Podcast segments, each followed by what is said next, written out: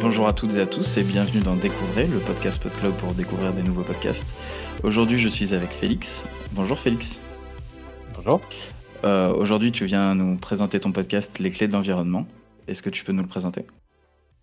Alors, Les Clés de l'Environnement, c'est un podcast d'une dizaine de minutes qui est euh, produit euh, par euh, un média professionnel et spécialisé qui s'appelle Actu Environnement, qui est dédié en fait aux professionnels qui travaillent dans, plein de secteurs de l'environnement qu'on ne connaît pas forcément, mais la, gestion des déchets, le recyclage, le tri, la gestion de l'eau, de la ressource en eau, des énergies renouvelables, voilà. Et l'idée, en gros, c'est de parler de ces sujets-là en dehors, qui sont un peu moins médiatisés que le climat et la biodiversité, qui restent des sujets euh, importants chez nous, mais un peu plus concrets, un peu plus terrain, un peu plus techniques, et essayer de les vulgariser et euh, voilà, de, de, de, de le diffuser au plus grand monde, entre guillemets.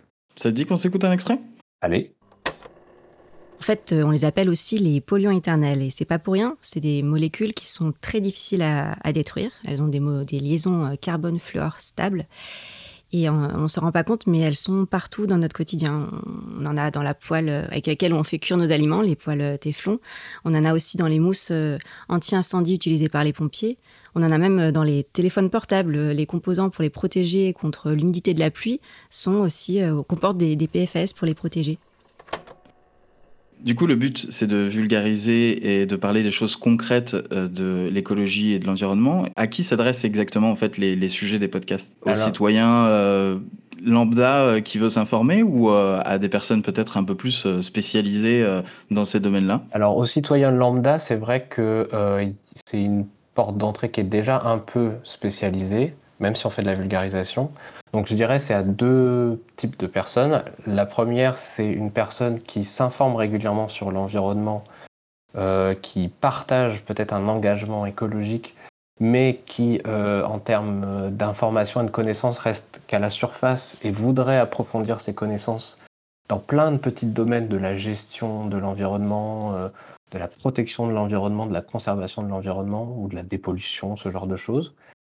Et, euh, et aussi en savoir un peu plus sur les, les nouvelles politiques publiques, les, les nouvelles réglementations. Il y a plein de lois qui fleurissent euh, sur l'environnement, donc euh, c'est pas toujours hyper clair.